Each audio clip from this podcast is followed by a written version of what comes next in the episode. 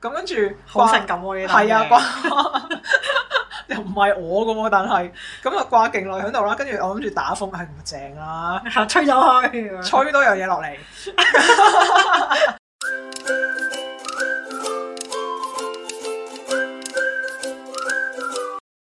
大家好，歡迎嚟到大露台，我係老味我，係 Kelix，我哋會同你一齊分享生活大小事。有咩忙先？我唔係好忙啊，聽講你最近冇覺好瞓喎、唉，係啊，即係種種原因啦，即係好多唔同嘅因素嘅。樓上裝修嗰啲係嘛？哇！樓上裝修，隔離有裝修，跟住成個 building 又搭棚啦，咁所以咧就係咯，哇，周圍都動工喎、係啊，好好動土啊件事。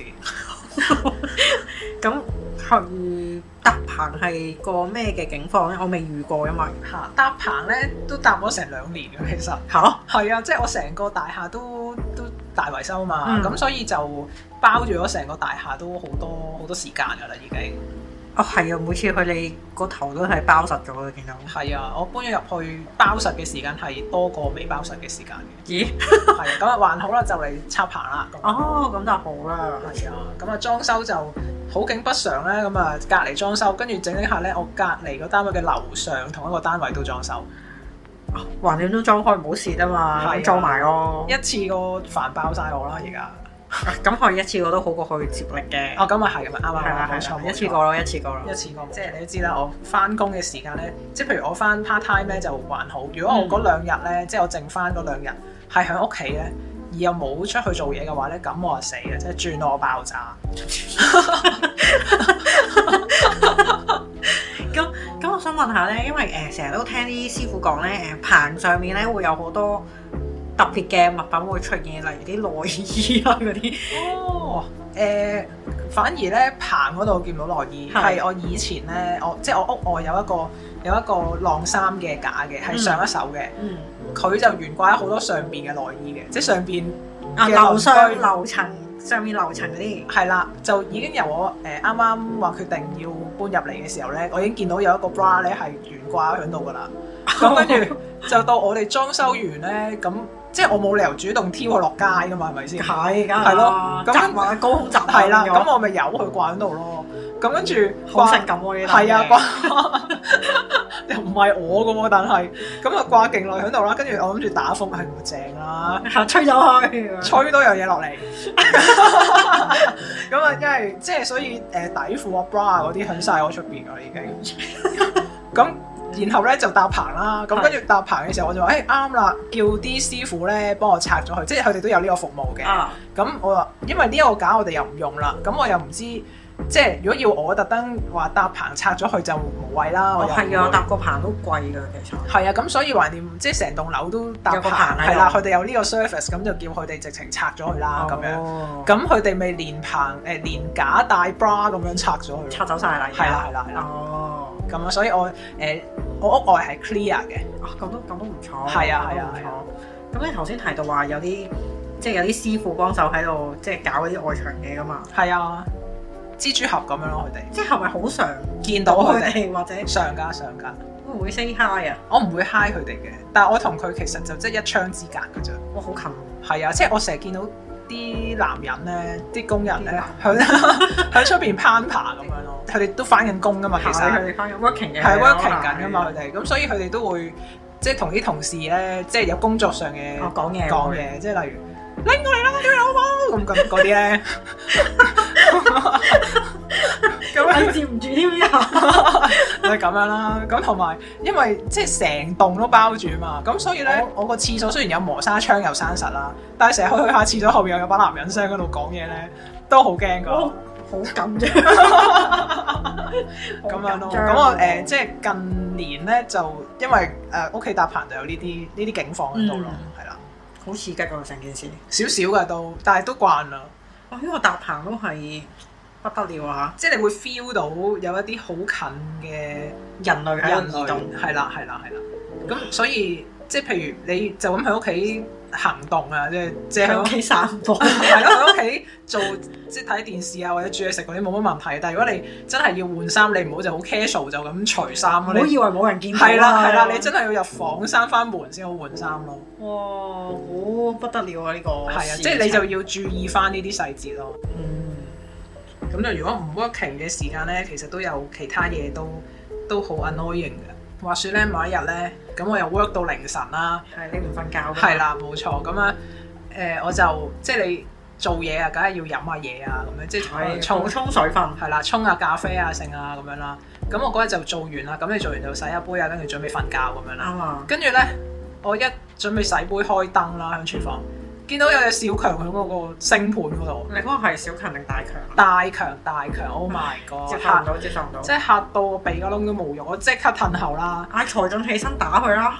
唉呀，我嗰陣時心緒十分之不安寧，我淨係褪後啦，咁褪褪褪褪褪，褪到去個廁所嗰度洗嗰隻杯啦。但係我個眼神咧係長期即係盯住我嗰、哦個。因為你要 mon 住佢個動態。係啦，我 mon 住究竟誒佢、有冇即係周圍行嗰啲咁樣啦。嗯，跟住咧，我離遠見到佢咧，由我個大星盤咧行過去小星盤嗰邊啦。哇！真係個心都嚟埋啊！即刻即係好恐怖喎，好恐怖！係啊，好驚啦！跟住咧，我洗完杯行翻出嚟，放低咗隻杯之後咧，咁我就有少少六神無主啦。究竟我要點做咧？咁樣啦係，真係唔知點算呢。咁啊好彩，財進咧就起我身屙尿，跟住我即刻話俾佢知有曱甴啦，跟住佢就即刻去打曱甴啦。哦咁就即係搬走晒啲杯啊、剩啊嗰啲，即係因為我個星盤有啲嘢風乾緊噶嘛，咁我曱甴咧就仲係休息緊嘅，即係佢喺嗰個小星盤嗰度，然後咧即係仲係休息嘅時候嗱嗱聲攞嗰個殺蟲水出嚟咁狂噴佢啦，咁狂噴佢唔係即刻死噶嘛，梗係周圍行噶嘛，跟住咧哎呀追住佢嚟噴啦喺個廚房範圍嗰度，最後佢終於都死噶啦，大戰咗三百回合之後。好不安啊！真係好不安，跟住佢就清理咗個屍體，掉咗個垃圾，連個垃圾掉翻出垃圾房咁樣啦。咁佢就繼續屙完尿之後就嗱你善後啦，咁冇問題係咪先？係最艱巨嗰 part 佢做係啦咗啦，係咪先？係啦，咁跟住咧我就用一比十嘅漂白水咧抹晒成個廚房啦，跟住就再用清水咧過咗嗰啲水佢啦，跟住將有機會沾到啲殺蟲水啊，或者沾到隻曱甴嘅杯啊、碗啊，成嗰啲又用番梘再洗過啦，跟住鑊嗰啲又洗過啦，跟住嗰啲碗布剩咧就煲煲滾晒可以啲布清佢潔啦，嘅，你都清潔晒。係啦，跟住咧就又晾乾翻，攤開晒啲布晾乾啊，又成啊，跟住咧搞呢搞到之後搞咗一個鐘，咁其實我嗰陣時咧就三點做完哇我啲嘢。跟住大戰咗完隻曱甴係四點，跟住清潔一個鐘五點，跟住我先可以瞓覺。 真係唔瞓覺喎，你最近。係啊，所以誒係咯，我就話有方方面面嘅嘢導致我瞓唔到覺。但係你講開即係小強呢個 item 啦，係我記得我細個係曾經遭遇過識飛嗰啲咧，好恐怖。同埋咧，你唔知點解咧，其實你唔知道嗰個係咪誒現實發生咗，但係你硬係認住曾經有個阿強咧係向住你迎面飛過嚟咁樣嗰個感 Oh 受。哇！係啦，咁跟住咧誒，同埋我記得咧細個嗰陣咧，唔知喺邊度學翻嚟，係定唔知又係嗰陣時啲老師教，係即係嗰陣時老師唔知點解講好多好生活化嘅嘢嚟教我哋咁樣。誒，總之唔知喺邊度學翻嚟啦，嗯就話咧誒，即係阿強呢啲咧，佢哋係怕洗潔精嘅，哦，係嗯係係啦，啊唔知洗咗佢，即係唔知佢身體嗰陣油咧，佢就會冇咩咗，好跟似住就好快死啊咁樣追啦。咗唔知點樣，咁於是冇一層油佢就會死。係啦係啦，唔知點點樣啦。咁咧誒係真嘅喎。係真㗎，因為咧細個嗰陣啦，係咁有一次得我同阿細佬喺屋企啦係，跟住又係見到隻有阿強啦，係好緊張啦兩個，咁因為誒學咗呢個新嘅知識啦啊嘛，入廚房都知洗潔精出追追住喺度知 啦，圍住佢誒揼揼框，有個圈畫先，個圈係啦，畫咗個魔法陣先咁樣啦係，跟住就追住佢咁接落去啦，係跟住佢真係好快就死㗎啦崩。掉咁樣，係啊即係唔使開氣嘅，直接擠啲洗潔精我落去。冇時間開氣， 咁哦係 urgent 冇時間開氣係。哦係。咁所以誒係、可以嘅，但係清潔都鬧教嘅，係啦。哎誒不過佢又唔係爆漿，又唔係成環保嘅。哇！你講到爆開真係，哎呀！哎呀，好好不安哎啊！你除咗曱甴咧，其實蟻咧都麻煩㗎。即即係係我我哋哋今集係咪講家居害蟲系列啊？定 係我都唔知點解會開咗呢啲 topic 我唔啊。緊要咯，我哋講埋。唉，繼續繼續，咁啊講埋我啲螞蟻先 啦。 你 養啊㗎，我係近期咧，唔知點解屋企有蟻喎。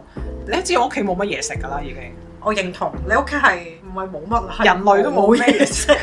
頭先傾開，你屋企連公仔麵都冇，真係真係唔知點算。係咯，咁啊，即係冇係啦。咁但係佢哋既然都嚟咗啦，係咪先？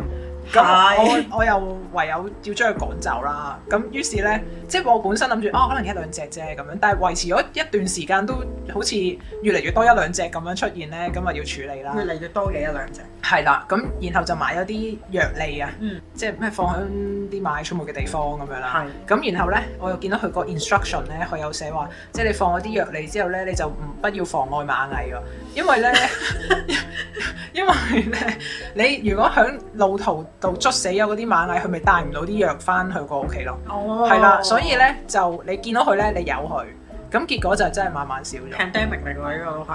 係啊，係啊，咁但係佢唔多嘅，即係我唔係話見到好多先放，我係見到好少嘅時即候。係你喺事態未嚴重嘅時候，係啦就採取行動先。係啦係啦，咁、個藥你仲喺屋企，佢好似話要放，即係你唔係話一唔見晒就劈晒啲藥嚟嘅，你都要放三個月喺度咁樣咯。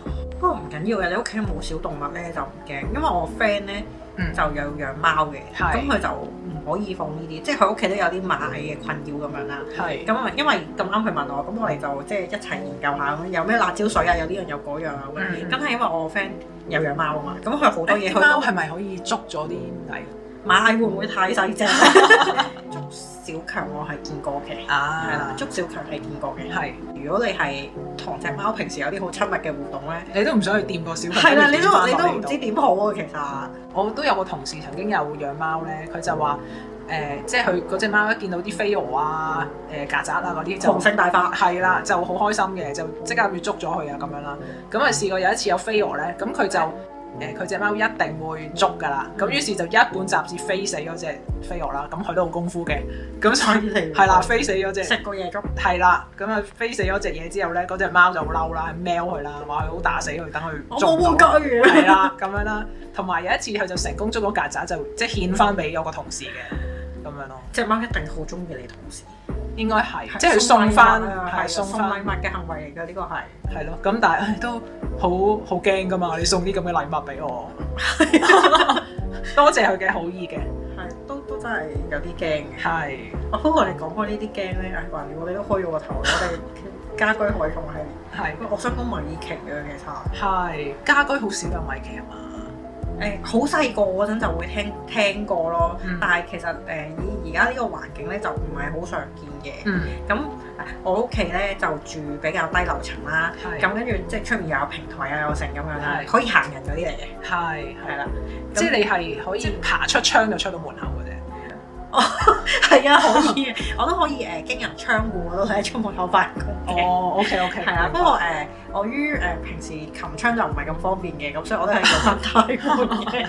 係係啦，個花槽嗰度咧，我哋有即係有啲盆栽喺度嘅。嗯咁有一日咧，就突然之間見到啦，出面啲盆栽咧，好似即係打風咁樣咧，亂晒啊，又東歪西倒咁樣，咁我覺得好奇怪啦。係咁啊，即係都冇理嘅，扶翻正咪算咯咁樣。大風啊，定點啊，定係可能本身擺得唔好，佢冧咗啫咁樣啦。係好多原因㗎嘛。因為係係係咁跟住咧有一次咧，我媽咧就誒同我講話，佢見到咧佢誒晚上嘅時候咧，屋入面啦，望出出面啦，嗯跟住見到有嘢喺度喐喐下啦，嗯咁佢就即係開個即係開個電筒喺度照照田雞咁樣係啦。係係，佢話佢見到佢同隻誒米奇四目交哎頭，呀，跟住我話：哇，你都幾大膽喎！你嗯同佢四目交頭。跟住咧，我媽話：我唔大膽㗎，所以呢隻窗以後唔准 開㗎。但係嗰陣時係閂咗窗嘅，閂晒窗嘅，閂啊晒窗。哇，未閂窗好恐怖啊！呢單哎嘢。呀哎呀跟住誒、呃自此咧，咁誒、呃我屋企咧所有窗咧夜晚都唔准開嘅，啊！係啦。總之太陽落山嗰啲窗都要閂㗎 啦。哎呀，唔好話米奇啦，我嗰即係頭先嗰只曱甴咧，因為我個星盤對住就有隻窗嘅，嗯嗰隻窗而家我都閂實咗。要哎有心理陰影㗎嘛，因為係啊，我就覺得係喺嗰個窗度行入嚟。心理陰影面積好大嘅，啊其實呢哎呀啲真係 no good no good。路過我都覺得路過。咁跟住有老鼠咁點算啊？咁以為佢咁啱路過啫，點知佢路過就慢慢漸漸成為一個習慣啦，嗯就會見到佢留低啲便便嘅痕跡啦。嗯，咁我媽就覺得唉好煩啊咁樣，我媽一度咧係同我講話將所有嘅盆栽掉晒佢啦咁樣啦。咁但係我媽其實就唔捨得嘅，係即係都有啲都種咗好耐嘅，同埋種得好靚嘅。係咁我媽又唔捨得啦。係咁我媽就話：唉咁啊誒，當誒大修剪啦咁樣，咁就將嗰啲即係長得好高嗰啲咧，全部即係剪啦，剪晒啲枝啊成啊咁樣。嗯即係等佢冇得你。等佢重新生翻出嚟，咁啊盆栽就自己重新生翻出嚟啦。咁啲米奇又冇嘢可以搲啊，唔會推冧晒啲嘢。係咁有一段時間咧係好咗嘅，嗯跟住就故態復萌啊啦，都係。嗯，咁點樣即係點樣搞個 root cause 哇啊？，其實冇得搞嘅，因為佢係喺街出面噶嘛，街出面係搞唔掂嘅，即係個源頭又唔知喺邊。咁誒、呃都有同管理處嗰啲講嘅，跟住咧就發現咗佢哋有放啲藥嚟啦，但係應該冇乜用嘅，啲老鼠都好精嘅。係跟住有一次咧，同誒鄰居傾偈嘅時候咧，鄰居就即係分享話誒，佢、唔止同女性目交流，直頭登堂入室，係啊，我喂點知㗎？好驚哇！啊！直頭係誒個鄰居話係喺個花槽嗰度唔知點擒咗入，冇跟住冇喺屋企紗窗跑嚟跑去，係啊冇紗窗啊佢哋，係跟住我好恐怖，但係因為鄰居嗰個叔叔咧就好英勇嘅，佢就即係唔知點樣，總之就即係捉咗佢啦，總之就係啦，好勁嘅佢都。跟住我心諗哇，好恐怖啊呢件事。跟住咧，所以我哋嗯而家誒我哋嗰幾戶人家咧都係傾向就即係都唔係好想開槍㗎啦，即係驚啊嘛，大佬你入咗嚟咁點點啊咁樣。住低層就真係即係搞唔掂啊！呢哇！真係搞唔掂，好恐怖啊！呢單嘢，個係咯，即係呢個係心理陰影面積啊嘛，唔係唔係平時朝頭早起身，即係俾啲咕咕咕嘈醒嗰啲喎。我而雀家仔都係 annoying 嘅，係，但係即係咕咕咕都係咕一陣啫，同埋你開窗敲兩下個窗，佢就走咗啦。係，唉，總之就大家都明啦，好恐怖啊！真係搞唔掂，好恐怖。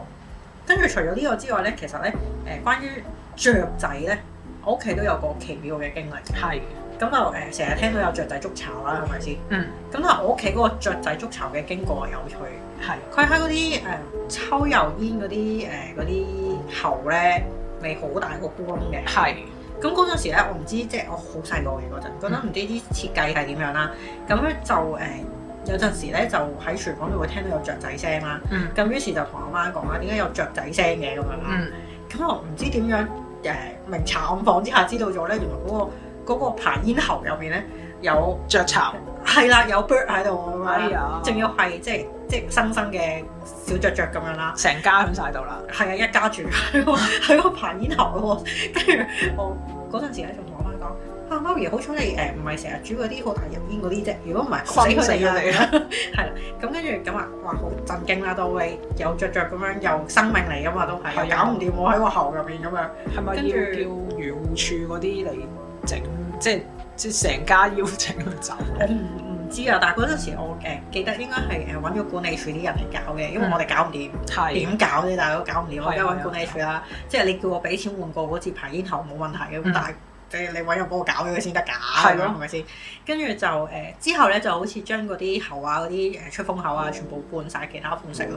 咁就唔會再發生呢啲事啦。哦。